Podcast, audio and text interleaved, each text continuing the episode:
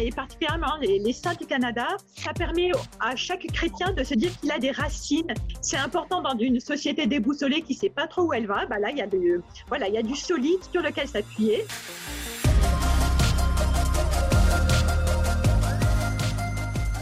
Bonjour et bienvenue à Parésia, votre balado qui prend le temps de penser. Depuis la Pentecôte et la descente du Saint-Esprit sur la Sainte Vierge et les apôtres, l'ensemble des croyants sont assurés de la présence indéfectible du Christ dans les sacrements et la parole de Dieu. Aujourd'hui, plus de 2000 ans d'histoire témoignent de la puissance missionnaire contenue dans cet événement que ce soit dans l'édifice théologique et intellectuel de l'Église, son patrimoine architectural et artistique, et bien sûr l'exercice rayonnant des vertus héroïques de milliers d'hommes et de femmes, nous ne pouvons douter que la vie de la foi passe encore aujourd'hui par la vie des saints. Toutefois, redécouverte au Concile Vatican II, l'appel universel à la sainteté ne semble pas avoir produit dans notre pays tous les fruits escomptés. Or, notre histoire ne regorge-t-elle pas d'exemples de saints et de saintes? Accepter la conversion missionnaire de l'Église ne demanderait-elle pas que nous redécouvrions l'ensemble des témoins qui, chez nous, ont su transmettre et incarner dans leur époque et leur milieu le feu sacré qui fait toute chose nouvelle? Pour parler de la sainteté canadienne, j'ai la joie d'être en compagnie de deux experts en la matière, le père Bernard Pérousse et Marie-Ange Pompignoli. Bonjour. Bonjour. Père euh, Bernard euh, Pérousse, vous êtes euh, prêtre et vous exercez votre ministère en paroisse en ce moment dans l'archidiocèse de Bordeaux. Vous êtes docteur S lettres, spécialiste de l'histoire de la spiritualité. Marie-Ange Pompignoli, de votre côté, vous êtes archiviste paléographe, ancienne élève de l'école des chartes qui forme à Paris les archivistes et bibliothécaires, et vous êtes en ce moment conservatrice à la Bibliothèque nationale de France. Et tous les deux, ensemble, vous avez écrit un ouvrage euh, magnifique et remarquable. Son titre, La sainteté canadienne, publié aux éditions Novalis. Alors, euh, à l'un et à l'autre, ben, c'est vraiment une joie d'être avec vous pour discuter de ce thème et de cette riche histoire de sainteté euh, dans notre pays, le Canada, le Québec en particulier. Pouvez-vous nous, nous parler l'un et l'autre. Peut-être commençons euh, par vous, Marie-Ange Pompignoli. Euh, qu'est-ce que c'est que la sainteté euh, pour vous et en quoi est-elle importante aujourd'hui? Alors, je pense que pour moi, la sainteté, c'est surtout la vie avec Dieu, dès la vie terrestre, dès maintenant, et ensuite pour toute l'éternité. Et donc, ça se traduit par ce que Jésus nous a dit, aimer Dieu et aimer son prochain, croire en Jésus mort et ressuscité euh, qui vient me sauver et euh, mettre mes talents, ma vie, ma compétence au service de, de mes frères et au service de Dieu. Et donc, la, sainteté, les modèles de sainteté qui nous sont donnés euh, nous permettent de voir l'étendue de, de, ce service, de cette possibilité de, de, vivre de la vie de Dieu dès maintenant. Et pour vous, Père Pérousse, qu'est-ce que la sainteté? Moi, je suis entièrement d'accord avec ce qu'a dit Marie-Ange. J'ajouterais simplement que pour moi, les, saints, ce sont des personnes qui veulent aller jusqu'au bout de cette foi, de cet engagement pour le Seigneur et pour les autres. Et quoi qu'il en coûte, même s'il reste des, des, pauvres, des pauvres, des pauvres en fait. les, les, saints ne sont pas des, des perfections. Saint Paul lui-même n'était pas une perfection, mais il désire correspondre à l'appel de Dieu sur eux de façon complète, absolue, avec la grâce de l'Esprit Saint. Et ce qui est intéressant dans, votre livre à tous les deux, c'est qu'on peut avoir accès à la sainteté non seulement et principalement par la perspective théologique, c'est-à-dire celle où par le regard de la foi, on peut voir la force qui animait, qui a permis à tous ces saints de, vraiment de réaliser ce qu'ils ont pu réaliser, mais également par l'entremise de l'histoire, euh, disons, objective, c'est-à-dire qu'on peut voir concrètement les saints, ceux qui sont canonisés par l'Église et ceux qui sont en voie de le devenir, et ils ont marqué la société dans laquelle et l'époque dans laquelle ils ont vécu. Alors, euh, J'aimerais analyser un peu, euh, puisque vous le faites vous-même, euh, spécialement dans l'introduction de, votre ouvrage. Euh, parlez-nous comment les saints influencent-ils d'abord, principalement, l'histoire elle-même de l'Église et comment la, font-ils avancer à travers l'histoire avec un grand H, l'histoire accessible à tous? Marie-Ange Pompignoli. Alors déjà, dans, dans l'histoire de l'Église, eh bien, ils font avancer le, royaume de Dieu sur la terre. en répondant à l'appel de Dieu, eh bien, ils montrent que Dieu s'intéresse euh, à ce que vivent les êtres humains et, donc euh, voilà, il montre la bonté de Dieu pour nous. Et puis euh, c'est aussi des modèles qui nous sont donnés.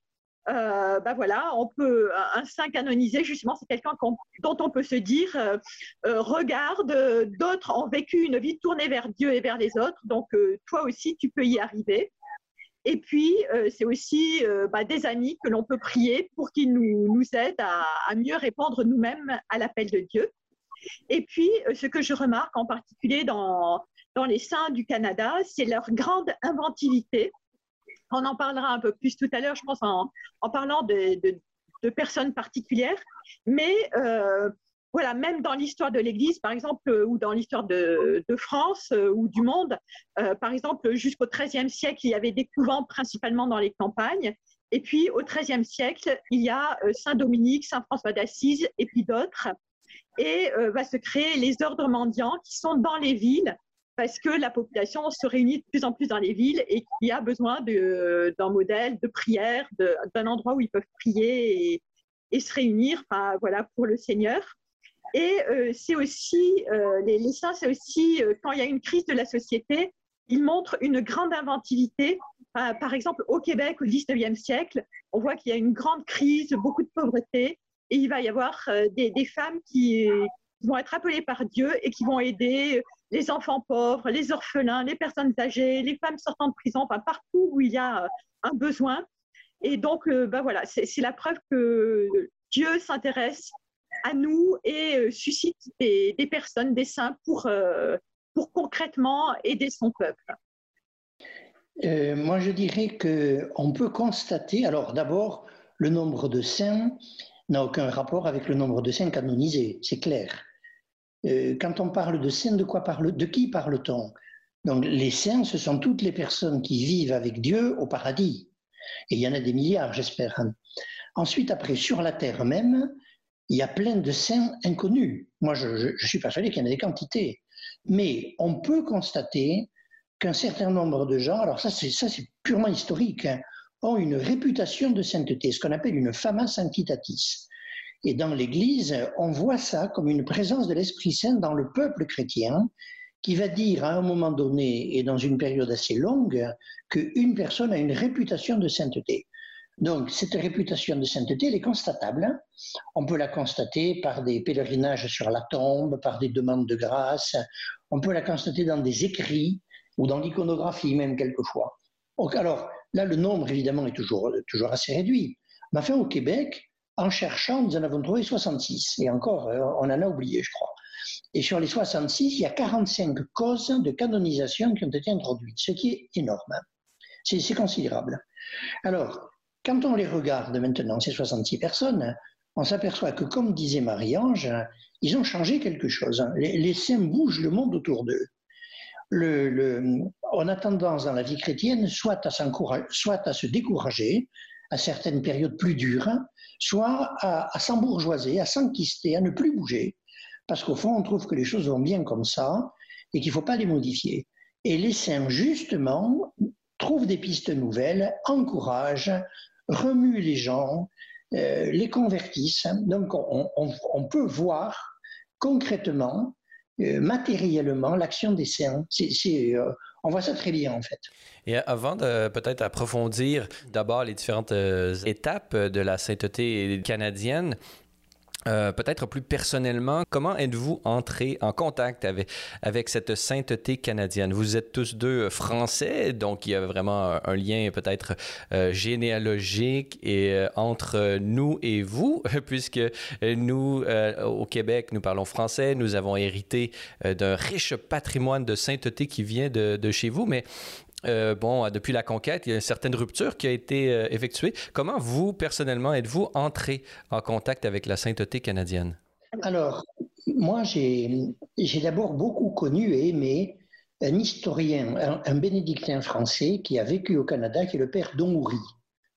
Don Guy-Marie Houry, moine de Solesmes, qui était un ami et qui a beaucoup travaillé sur la sainteté canadienne. Et c'est lui, par exemple, qui a débloqué toute une série de causes de canonisation canadienne. Donc c'est un homme, j'ai suivi ses travaux et euh, ça faisait partie un peu de mon paysage. Ensuite, euh, avec Marie-Ange, nous avons fait, une troisième personne, nous avons fait un travail sur la sainteté contemporaine en France, immédiatement contemporaine. Notre question était, y a-t-il dans les 50 dernières années, qui sont des années de crise religieuse, y a-t-il des saints que l'on peut, que l'on peut voir? Y a-t-il des réputations de sainteté que nous puissions constater Et on en avait trouvé un, assez grand nombre, un peu moins d'une centaine, ce qui est considérable, mais sur ces 100, nous avions cherché des éléments de comparaison avec la France, hein, et donc nous avions étudié aussi les saints qu'il pouvait y avoir en Belgique, en Suisse francophone et au Canada. Parce que d'un point de vue documentaire, c'était accessible. Et nous avons été frappés en effet par le fait qu'il y avait des saints au Canada très proches de nous, et certains que nous avons pu connaître. Alors, par exemple, je, pense au Père Tardif, que, Marie-Ange et moi avons rencontré euh, à Paris-le-Monial en France. Et puis, euh, il y avait aussi une sainteté canadienne que, comme historiens, nous connaissions tous les deux, qui est la sainteté des origines, en particulier les, premiers, euh, les martyrs canadiens et les fondateurs de l'Église du Québec. Et donc, on s'est dit, mais entre les deux, entre les fondateurs de la sainteté au Québec et la période immédiatement contemporaine, pourrait-on trouver autre chose? Alors, nous avons, nous avons travaillé, en fait, nous avons, nous avons on s'est appuyé sur, par exemple, les, travaux de Jacques Gauthier, d'André Degnaud, de, du Père Latourelle, et bien sûr de Thérèse Nadeau-Lacour aussi, sur les origines. Et on a, on a, donc, on a donc travaillé. Et vous, Marie-Ange Pompignoli, personnellement, comment êtes-vous entré en contact avec les saints euh, canadiens? Eh bien, justement, par, euh, par ce livre sur la sainteté contemporaine en France, quand on, a voulu faire une comparaison avec les, pays francophones, on a vu qu'au Québec, il y avait vraiment énormément de, réputation de sainteté et ça m'a donné une grande envie de creuser. Je ne connaissais pas du tout l'Amérique. Euh, et, pour moi, ça avait vraiment été une ouverture, un, territoire à explorer, voilà, pour, rencontrer de, nouveaux amis euh, au paradis, de nouveaux saints, et, et aussi euh, votre, votre beau pays. Et vos, euh, vos méthodes de recherche, est-ce que vous avez d'abord étudié les livres? Êtes-vous venus euh, tous deux sur place au Québec lorsque cela était encore possible?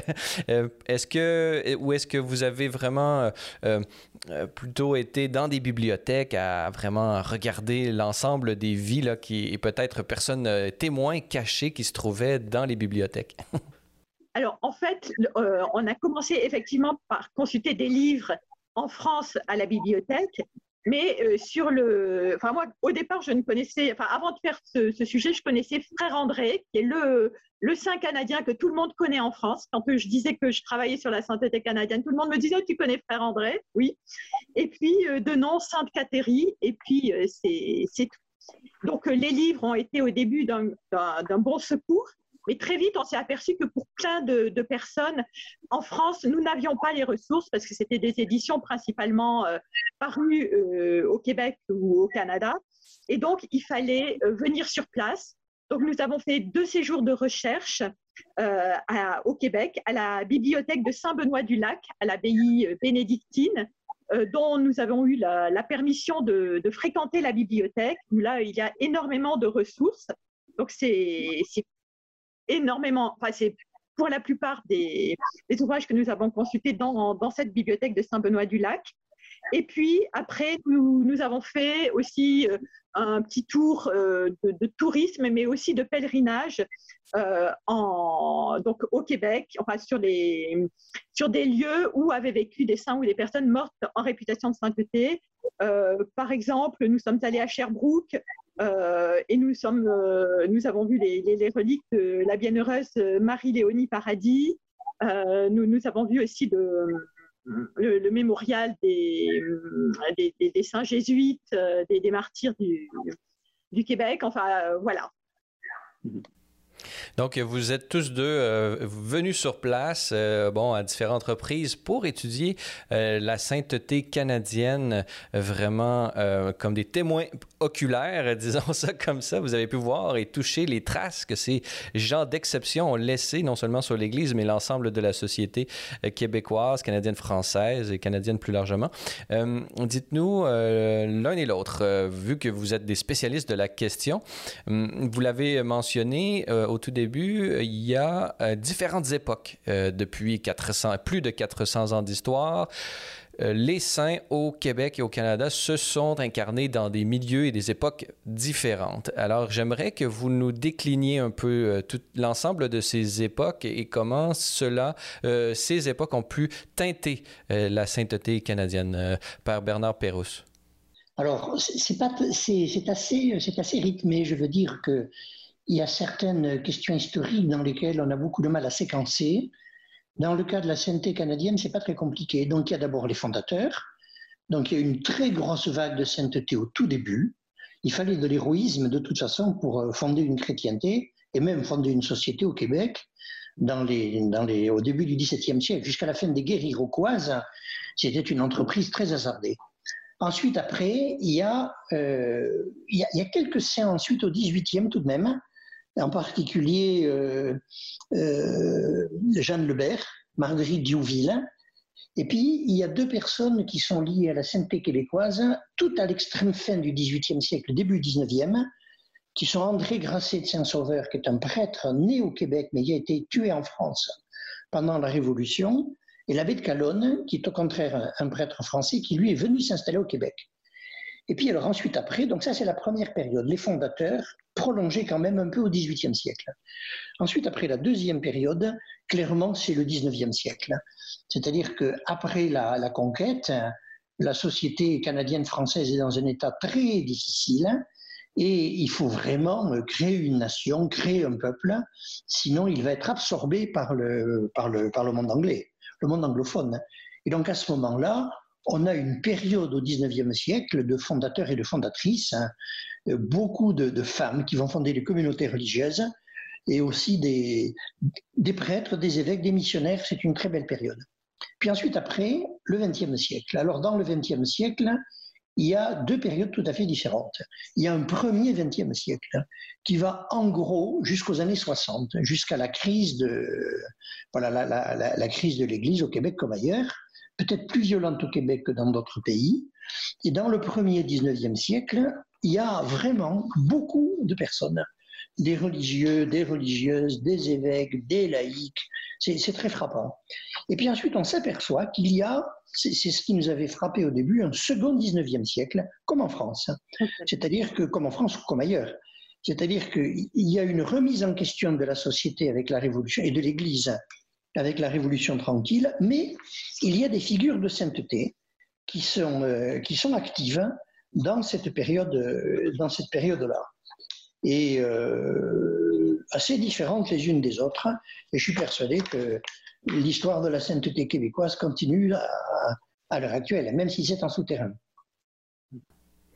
Et vous, euh, Marie-Ange Pompignoli, à travers euh, vraiment cette euh, déclinaison des différentes époques, est-ce qu'il y a quelque chose, lorsque vous avez découvert, est-ce qu'il y a quelque chose qui vous a particulièrement frappé personnellement ou peut-être en tant que, que Française? Est-ce que vous avez surtout vu une correspondance ou vraiment l'histoire de la sainteté canadienne avait une chronologie propre, indépendante de toutes celles qu'on peut retrouver ailleurs? Alors, j'ai trouvé euh, pour jusqu'à la, à la deuxième partie du XXe siècle, c'était effectivement indépendant parce que vous êtes un, pays nouveau, enfin en tout cas un, continent découvert récemment à l'échelle du temps. Et donc on a l'impression d'une espèce de concentré euh, pour euh, et, ce qui m'a frappé surtout, effectivement, c'est l'héroïsme des premiers, euh, euh, des, grands fondateurs, mais aussi euh, leurs idées qui étaient très en avance sur leur temps. par exemple, autour de la fondation de Montréal, qui se voulait accueillir des, des, personnes de toutes origines ethniques, ce qui à l'époque n'était sans, sans hiérarchie, voilà. Et à l'époque, c'était vraiment très novateur. Euh, voilà, et puis euh, au 19e siècle, alors que le Québec était privé de ses cadres administratifs, puisque le, les, cadres français avaient dû se, retirer, ben voilà, le, pareil, des, des, gens qui innovent, qui répondent aux besoins à la fois de la vie de l'Église, mais aussi aux besoins sociaux pour les pauvres, pour les, les orphelins.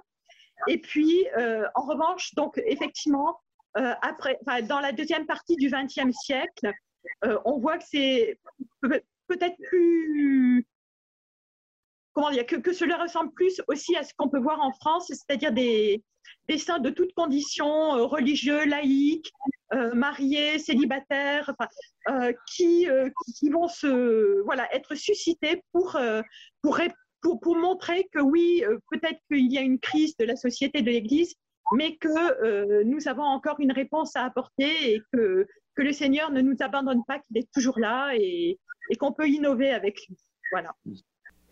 On va pouvoir revenir euh, sur chacune de ces époques, les différents témoins euh, et saints, euh, comme on pourrait dire, qui, que vous avez sélectionnés pour nous dans ce livre, La sainteté canadienne. Bon, Marie-Ange Pompignoli, vous venez de nous montrer comment l'Église au Québec avait une vie propre et suivi un développement qui était le sien, mais quand même, on ne peut pas faire l'économie de, des racines françaises de la nouvelle France et des saints qui ont composé notre paysage historique. Et parmi ces, dans ces racines, on retrouve notamment une espèce de renouveau spirituel qui a lieu en France tout de suite avant euh, l'envoi de ces missionnaires, euh, comme on pourrait nommer Marie de l'Incarnation, par exemple. Pouvez-vous nous parler un peu de, cette, de ce renouveau spirituel qui a lieu en France euh, dans les années qui vont précéder l'envoi de missionnaires ici au Québec?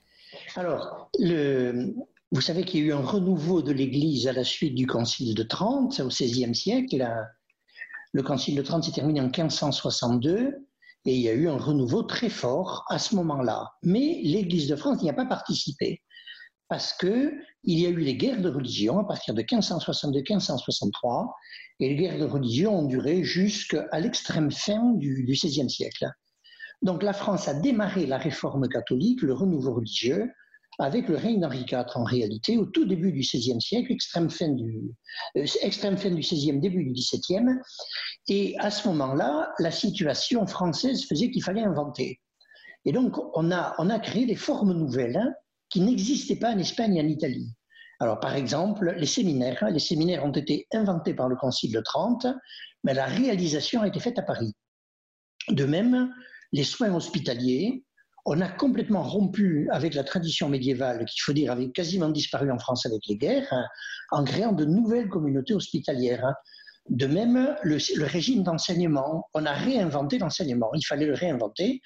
Il avait été en grande partie détruit. Donc, on a inventé, par exemple, avec les Ursulines, un nouveau type d'enseignement, et ainsi de suite.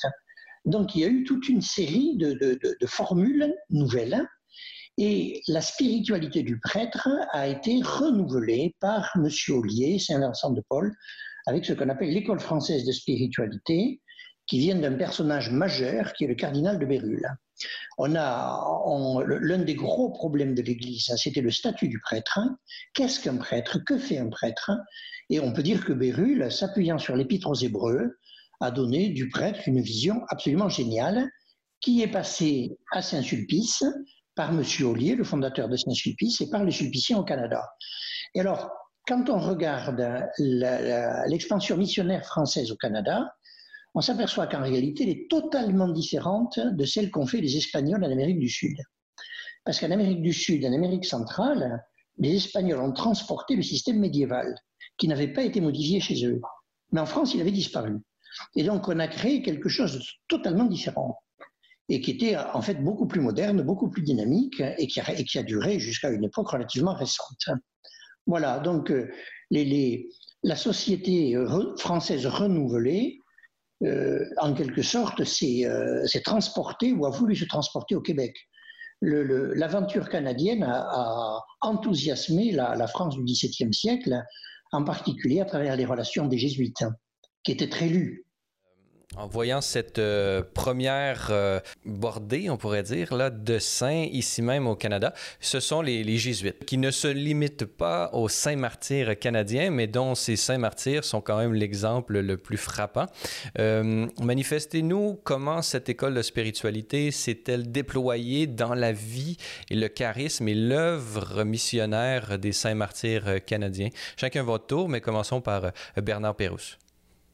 Il faut savoir que les jésuites français ont été jusqu'à 30 à la fois au Canada, ce qui était considérable à l'époque avec les moyens qu'on avait. Donc il y avait un véritable enthousiasme missionnaire. Les jésuites canadiens ont transporté au Canada la spiritualité jésuite classique avec quand même un élan assez extraordinaire et un grand désir qu'avaient déjà les jésuites chinois de, de, comprendre la société dans laquelle ils étaient. Et par exemple, c'est très typique de Saint Jean de Brébeuf. Moi, je pense beaucoup, quand je pense à Saint Jean de Brébeuf, à Matteo Ricci, l'apôtre de la Chine, qui est mort en 1610 et qui avait, euh, qui avait essayé de comprendre profondément la société chinoise. C'est ce que Brébeuf a fait. Et c'est ce qu'ont fait les jésuites. L'idée qui était là-dedans, c'était, au fond, l'idée qu'avaient déjà les premiers explorateurs français, les Indiens et nous, nous ferons un seul peuple. Rappelez-vous la phrase hein, qui est tellement connue, nos fils marieront vos filles et nous serons un seul peuple. Et Marie de l'Incarnation pensait exactement ça. Et Samuel de Champlain. Oui, Champlain. Et quand, et quand on a créé un premier séminaire, quand Montmorency Laval a, créé un premier petit séminaire au Canada, tentative de petit séminaire, il voulait qu'il y ait six Français et six Indiens. Donc il y avait une, un désir d'unité de, en quelque sorte avec les peuples amérindiens. D'ailleurs, dans le droit français, tout Indien baptisé devenait, citoyen français à l'époque, on ne disait pas citoyen français, on disait sujet du roi de France. Mais il avait tous les droits d'un Français.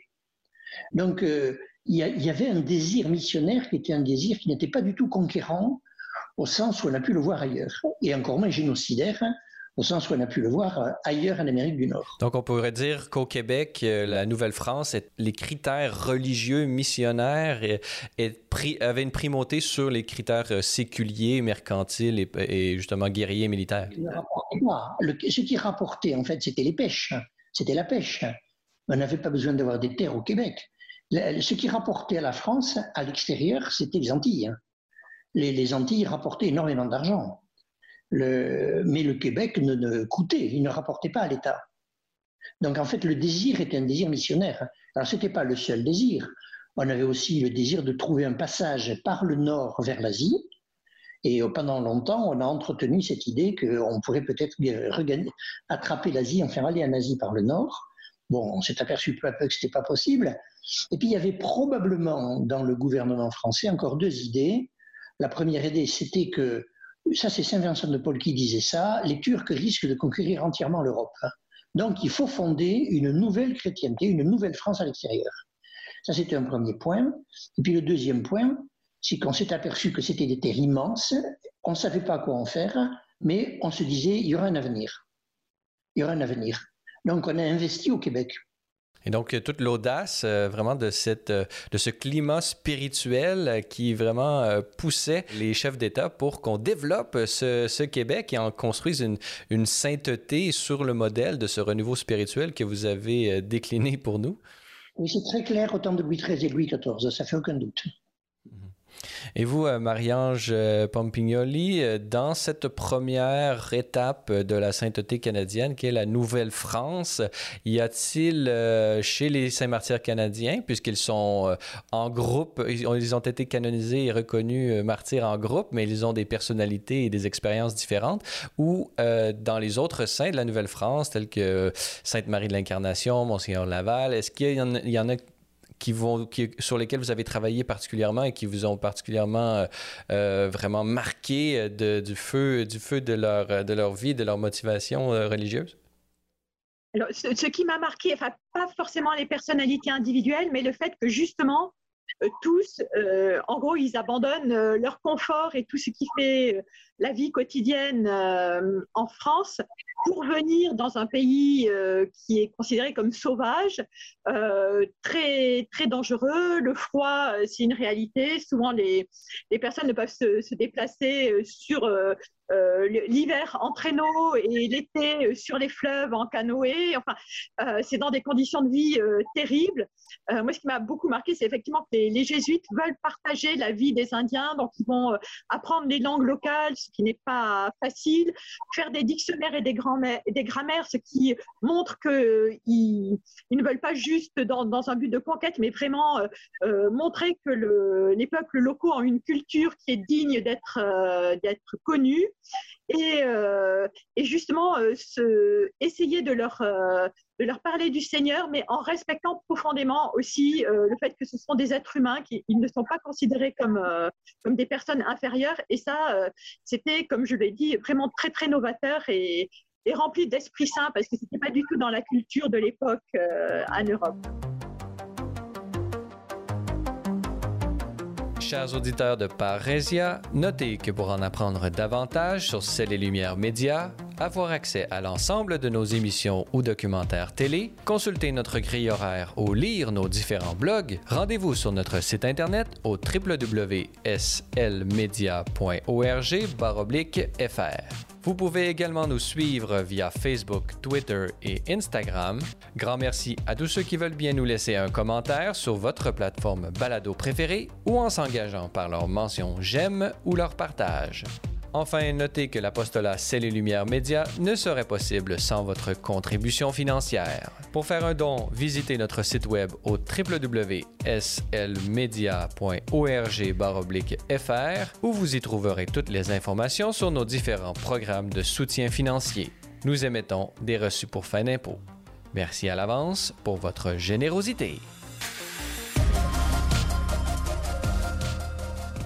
Nous sommes toujours en compagnie euh, du père Bernard Pérousse ainsi que euh, Marie-Ange Pompignoli pour parler de leur ouvrage commun publié aux éditions Novalis, La sainteté canadienne, qui bénéficie d'une préface du cardinal Gérald Cyprien Lacroix ainsi qu'une post-face de Monseigneur Christian Lépine. Alors vraiment, les deux pôles que sont euh, l'archidiocèse de Québec et l'archidiocèse de Montréal sont bien représentés euh, dans votre ouvrage et, ainsi que la vie actuelle de ces deux euh, diocèses. Euh, Bernard Pérusse et euh, Marie-Ange Pompignoli. Dans la première partie de cette émission, nous avons eu l'occasion de voir euh, les influences spirituelles et le contexte global de l'histoire de l'Église dans lequel s'insère la vie et l'œuvre des saints de la Nouvelle-France. mais comme vous l'avez mentionné, il y a plusieurs étapes de la vie de l'Église à travers l'histoire du Québec, riche de plus de 400 ans. Alors, on pouvait Pouvez-vous nous dire à travers euh, la conquête et, le 18e, euh, et la fin du 18e siècle, ainsi que la conquête, il y a, euh, bon, cet événement va avoir un impact important sur la vie de l'Église au Québec, au Canada, comme on le disait à cette époque. Pouvez-vous nous dire comment la sainteté, quels sont les saints qui vous ont particulièrement marqué durant cette période? On, peut constater quand même que dans le, premier 19e siècle, fin, fin 18e, début 19e siècle, les, Canadiens francophones sont dans une situation qui est, dramatique. Euh, toute une partie de la noblesse et de la bourgeoisie est partie. les loyalistes anglais qui quittent les États-Unis après l'indépendance euh, viennent, au Québec. Montréal devient en grande partie une ville anglophone et euh, l'argent est anglais et, et, les Canadiens français n'ont pratiquement pas le droit d'aller, euh, de, s'étendre ni vers le lac Saint-Jean, ni vers les cantons de l'Est. Et donc, en fait, euh, en plus de ça, le système scolaire est désorganisé complètement, euh, le, système religieux lui aussi en grande partie. Donc il faut tout refaire, il faut tout faire. Il y a beaucoup de misère. Il, y a, il commence à y avoir une expansion, des, un déplacement de population des campagnes vers les villes avec aussi une arrivée dans les villes de personnes qui n'ont pas de qualification, et en particulier beaucoup de, beaucoup de filles. Et donc, du coup, euh, il y a, la, situation, la situation est assez terrible. Et alors, ce qu'on constate, c'est qu'il y a un pays qui va se créer, une nation qui va se créer, s'appuyant bien sûr sur son passé, s'appuyant sur sa langue, mais surtout s'appuyant sur l'Église. Et l'Église, à ce moment-là, va aider la société de façon considérable, on ne peut pas nier le, contraire, hein, et à partir d'un certain nombre de saints. Et donc, il y a toute cette série des fondatrices au XIXe siècle qui créent des congrégations religieuses québécoises, hein, auxquelles s'ajoutent d'ailleurs des religieux et religieuses français qui viennent à ce moment-là depuis la France. Mais enfin, il y a une très grosse expansion des fondations canadiennes et vous avez des, figures, des figures qui sont vraiment merveilleuses. Moi, je pense par exemple à, la bienheureuse Marie-Rose Durocher, qui, avait qui a fondé les Sœurs des Saints-Noms de Jésus de Marie de Montréal, ou Émilie Tavernier, veuve Gamelin, qui a fondé les Sœurs de la Providence de Montréal, qui sont toutes les deux du début du 19e. Elles meurent en 1849 et 1851 et elles ont fait une action absolument, absolument considérable, comme beaucoup d'autres fondatrices, beaucoup d'autres. Donc on a, euh, on a une, une expansion de la vie religieuse au XIXe siècle, la vie religieuse féminine en particulier, à travers toute une série de fondatrices. Il y en a aussi qui fondent à Québec, à Ottawa, à Youl, à la Chine, à Saint-Hyacinthe, etc., Sherbrooke. Et donc, on, voit apparaître un monde nouveau, qui est tout ce monde de la vie religieuse féminine, qui, euh, bah, va, qui, va formater qui va formater la société québécoise. Alors moi, ce qui m'a beaucoup marqué, c'est que j'ai eu l'impression, enfin, beaucoup de ces fondatrices euh, commencent leur vie, ont un désir de vie religieuse, souvent commencent, euh, entrent dans une congrégation. Et à l'époque, c'est très dur au début parce que justement, on les met à l'épreuve en leur donnant des, travaux pénibles et tout. Et très souvent, leur santé n'y résiste pas, donc elles ressortent elles sentent un appel de Dieu sur elles, mais elles ne savent pas trop. Elles ont l'impression de ne pas avoir réussi à y répondre. Et puis, elles vont répondre à un besoin qu'elles voient.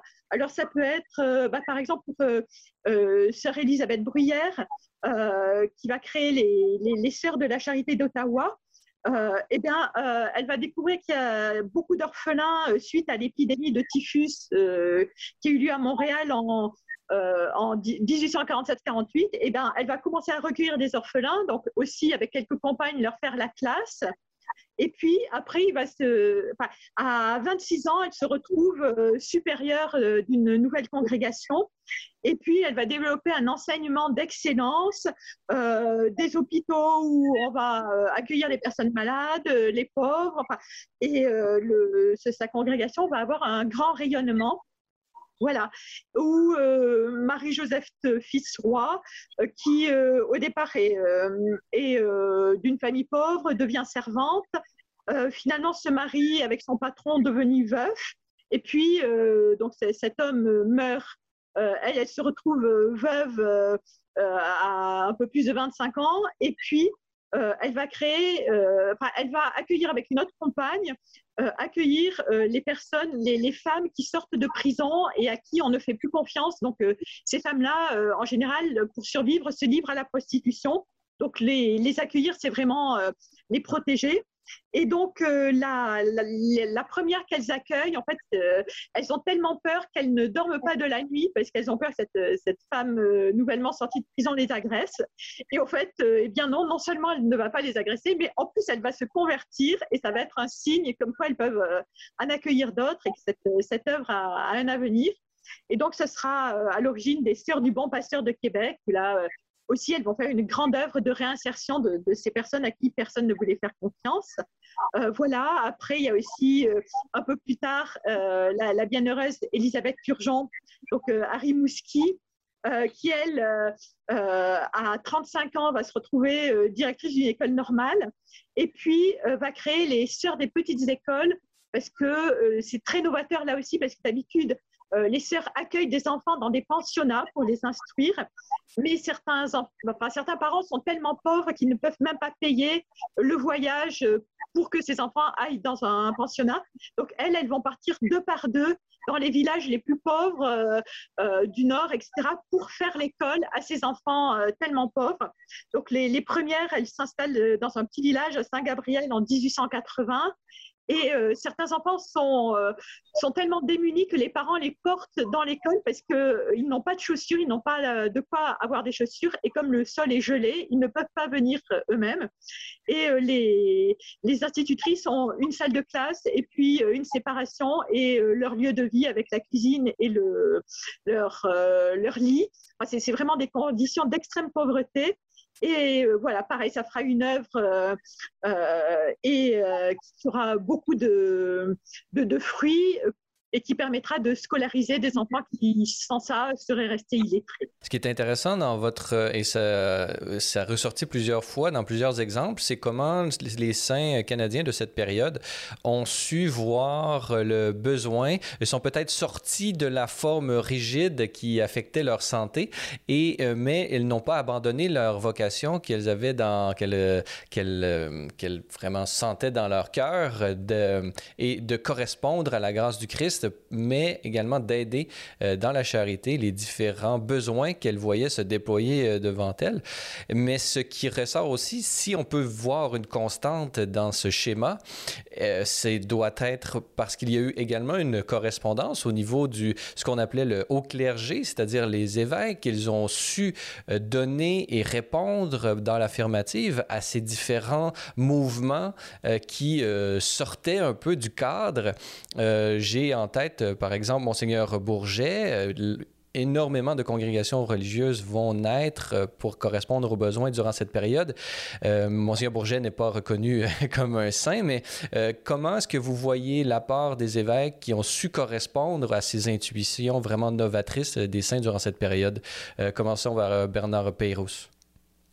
Alors, il y a peu de diocèses au Canada au 19e siècle. On va créer peu à peu les diocèses.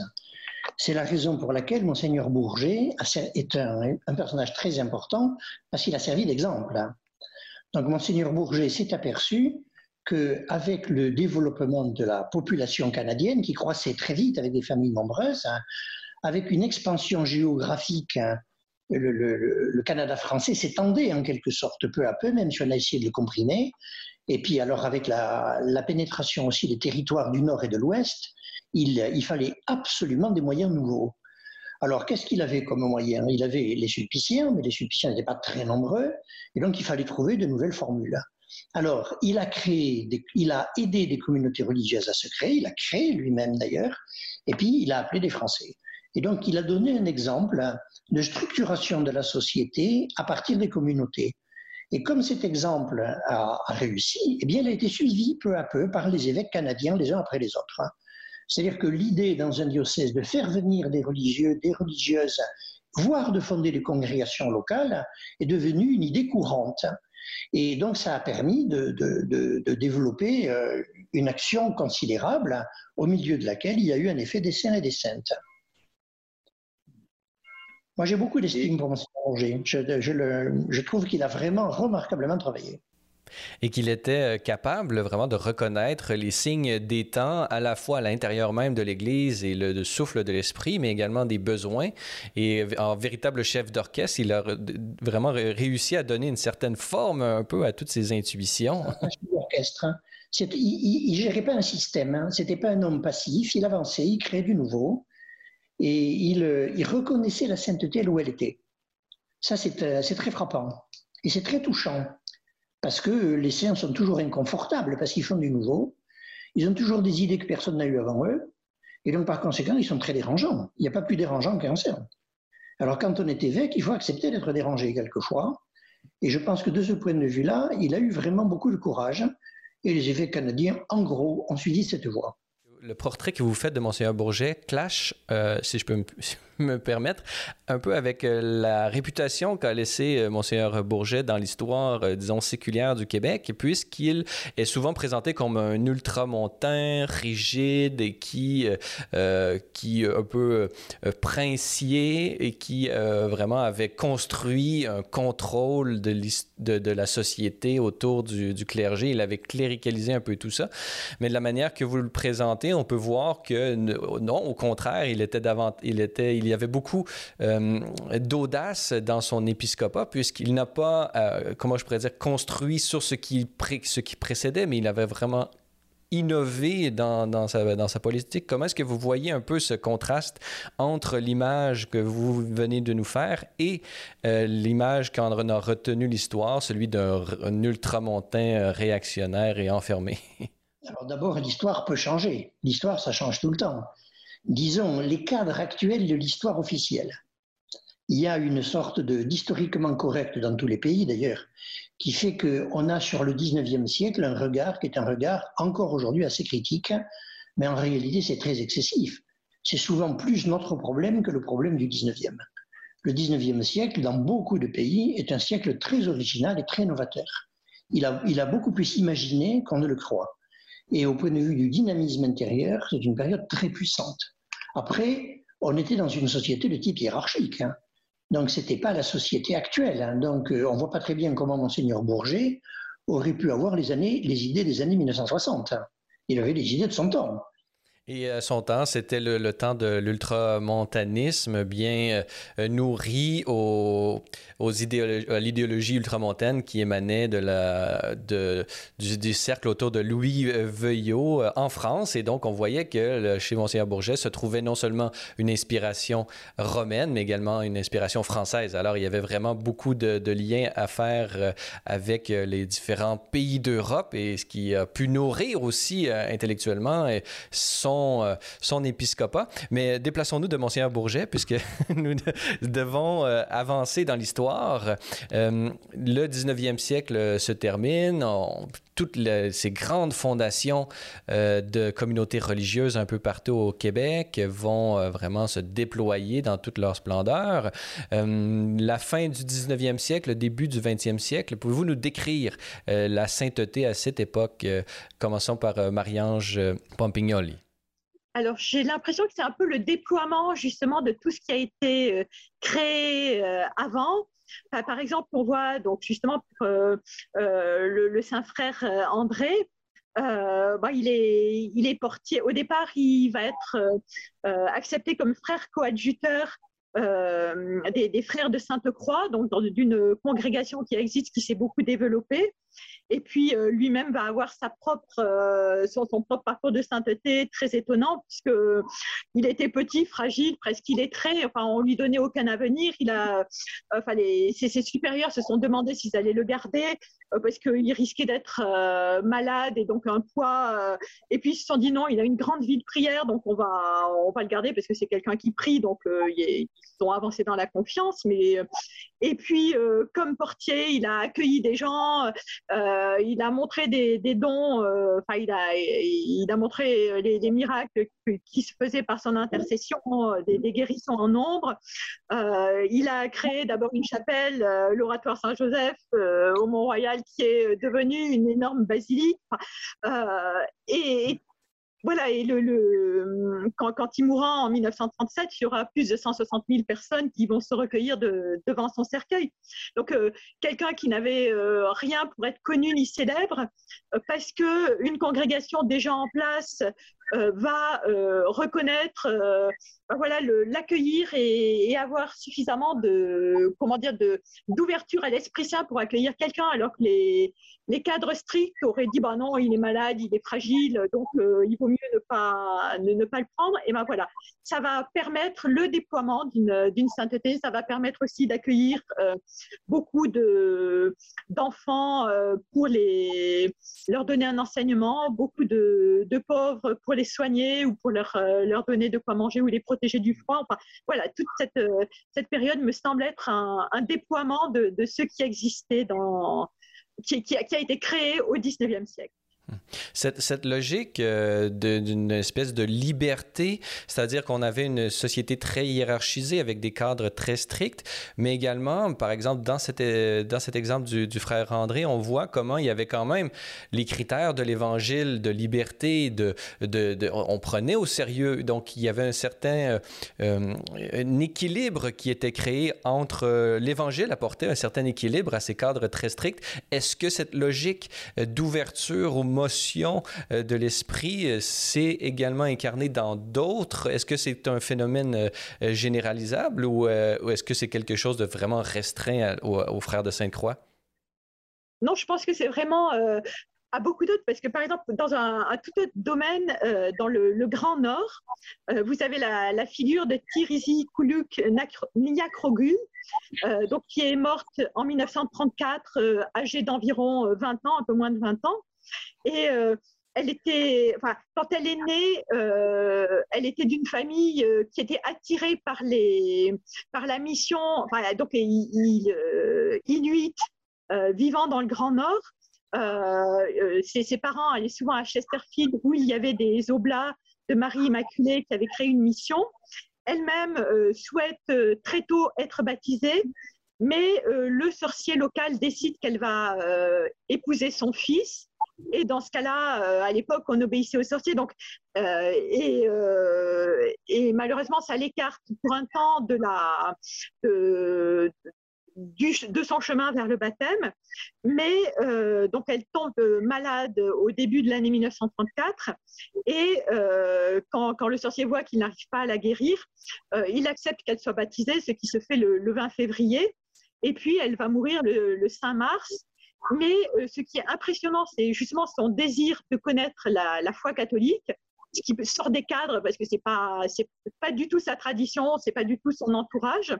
Et sa, vie toute simple, enfin, elle se met sous le, sous le patronage de Sainte Thérèse de l'Enfant Jésus, qui était aussi une, jeune fille euh, simple, et euh, elle va avoir elle-même une, euh, une postérité missionnaire, puisque non seulement son mari aussi va se faire baptiser, mais même son beau-père, le sorcier, finalement reconnaît la, la puissance du Christ et se fait baptiser euh, lui aussi. Donc euh, un rayonnement alors qu'elle était toute simple, euh, qu'elle n'a jamais rien écrit de sa vie. Eh bien voilà, donc c'est vraiment le. On voit que l'Esprit Saint passe partout à travers ses, serviteurs si on est ouvert à sa grâce. Et vous, par Pérusse, cette première partie du 20e siècle, est-elle une époque rigoriste dans l'Église ou est-elle une époque d'ouverture à la libre expression d'émotions de l'Esprit Saint? Je pense qu'il y a les deux. Je pense qu'il y a les deux. Ce qu'on peut constater en tout cas, c'est que, vous savez, rigoriste, qu'est-ce que ça veut dire hein? Il n'y a pas d'époque plus rigoriste que le début du XXIe siècle, hein, sous une apparence de, liberté. On est libre, on est prié de faire la même chose que les autres. Hein. Alors, c'est, euh, nous serons jugés euh, aussi sévèrement que nous jugeons nos ancêtres. Donc, il faut être un peu calme vis-à-vis de ça. Je pense que, en tout cas, le début du 21 la première partie du XXe siècle au Canada, au Québec, c'est une partie qui, comme le disait Marie-Ange, continue l'époque précédente, le 19e siècle. On est dans la lancée. Et c'est vrai aussi au niveau de la sainteté. Il continue, par exemple, à se fonder des congrégations nouvelles qui sont fondées souvent par des personnes dont certaines ont eu une réputation de sainteté il y a des religieux et des religieuses qui sont remarquables. Par exemple, il y a, des mystiques qui sont vraiment remarquables, hein. comme Dina Bélanger, par exemple, ou une laïque comme Marie-Rose Ferron. Et puis, on a des, on a des personnages, en fait, qui brassent quand même les foules, comme euh, le, père, euh, le père Victor Lelièvre, comme euh, le bienheureux Frédéric Jansoun. On a quand même de, de, très, très fortes personnalités. Donc, je dirais jusque dans les années 50-60, on a une continuation vivante, en fait, de la, de la période précédente. Ça ne veut pas dire qu'il n'y a pas des problèmes à l'intérieur. Dans toutes les sociétés, il y a des problèmes. Et la question après, c'est comment les a-t-on vus et comment les a-t-on traités? Mais le, la, la, période, le premier XXe siècle au Canada, au Québec, est une période qui est une période qui mérite d'être considérée avec respect. Avec respect, c'est ce que vous faites dans votre euh, livre euh, La sainteté canadienne.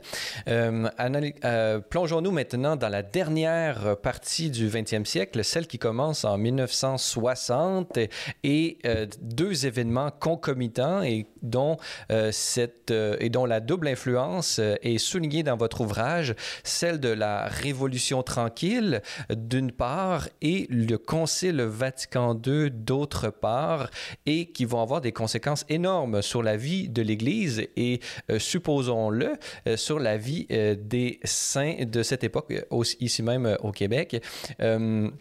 Peut-être commençons avec vous, le Père Pérusse. Comment ces deux événements vont-ils influencer la vie de l'Église et la sainteté proprement canadienne?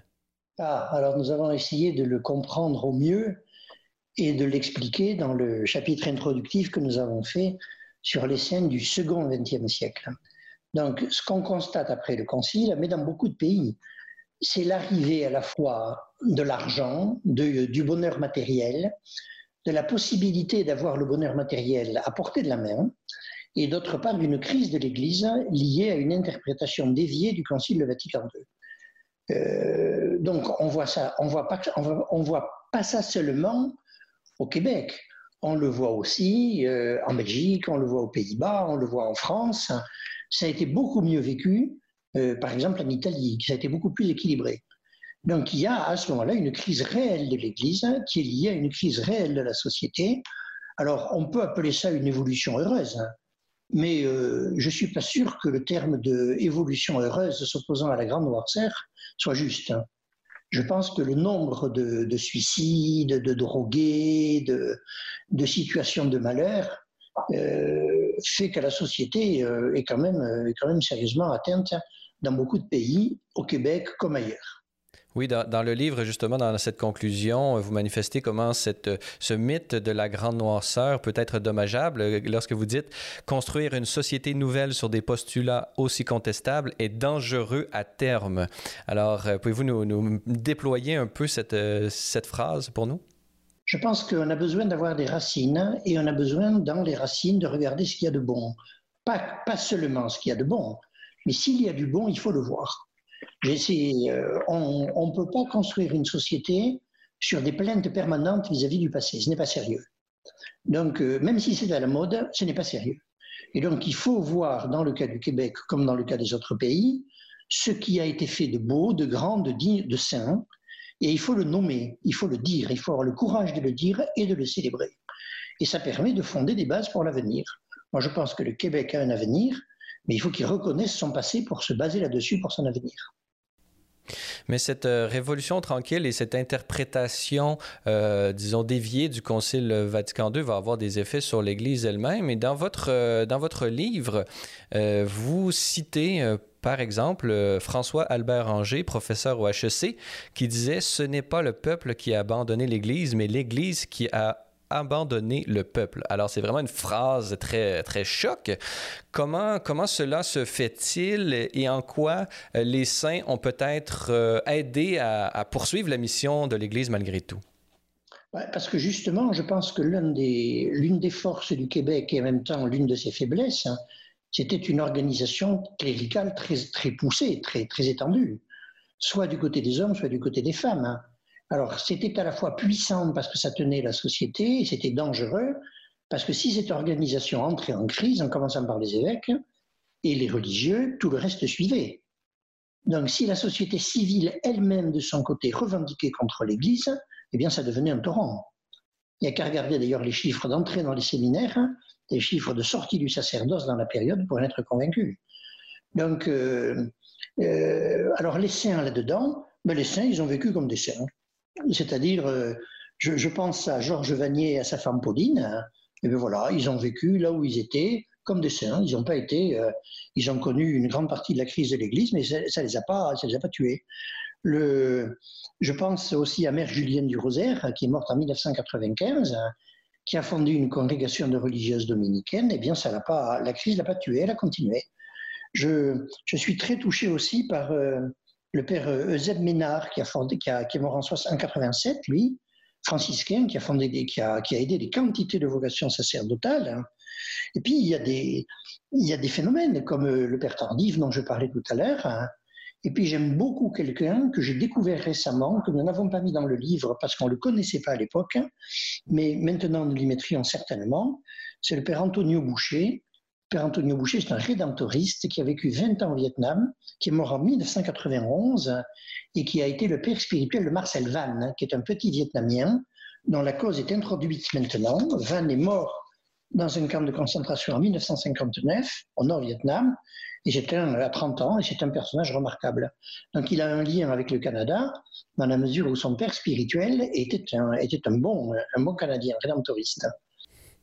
Cette sainteté canadienne, elle s'est également déployée dans un, dans, un missionnariat vraiment très riche. Et à ce niveau, j'invite nos euh, auditeurs à aller lire la merveilleuse homélie du pape François lors de la messe d'action de grâce pour la canonisation equipolente de Sainte Marie de l'Incarnation et de Saint François de Laval, et dans lequel le pape François rend un hommage vraiment émouvant euh, de cette, euh, de cet euh, élan missionnaire proprement québécois qui a porté de nombreux fruits et duquel nous devrions aujourd'hui nous inspirer. Marie-Ange Pompignoli, pouvez, dans cette deuxième partie du 20e siècle, quelle figure vous a particulièrement marqué? Eh bien, alors, euh, à la fois Pauline et Georges Vanier, dont le, père Pérouse a parlé, parce que c'est un couple de laïcs euh, de Montréal. Ils, sont, ils ont la double culture canadien-français et anglais. Euh, et ils vont servir leur pays. Euh, donc Georges Vanier, au départ, est militaire. Euh, il sera ensuite ambassadeur en France à partir de 1944 et il sera nommé à 71 ans gouverneur général du Canada.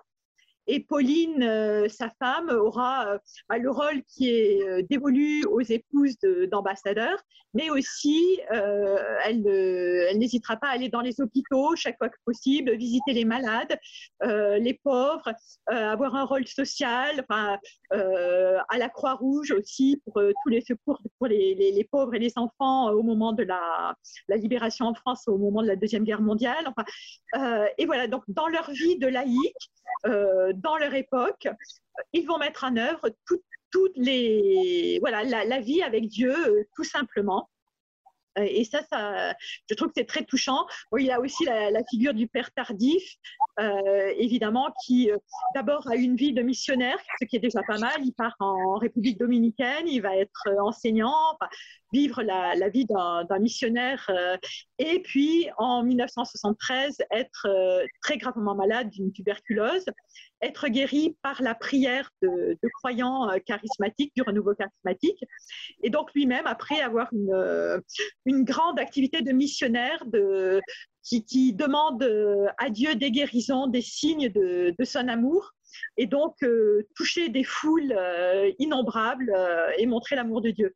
Donc c'est voilà, c'est justement quelqu'un qui euh, ben voilà, à travers les, crises. D'abord, il a toujours répondu à, l'appel de Dieu, mais il a accepté que cet appel prenne des formes euh, différentes, euh, certainement, de ce qu'il pensait et, de, et accepter de sortir de son confort, voilà, de ses cadres.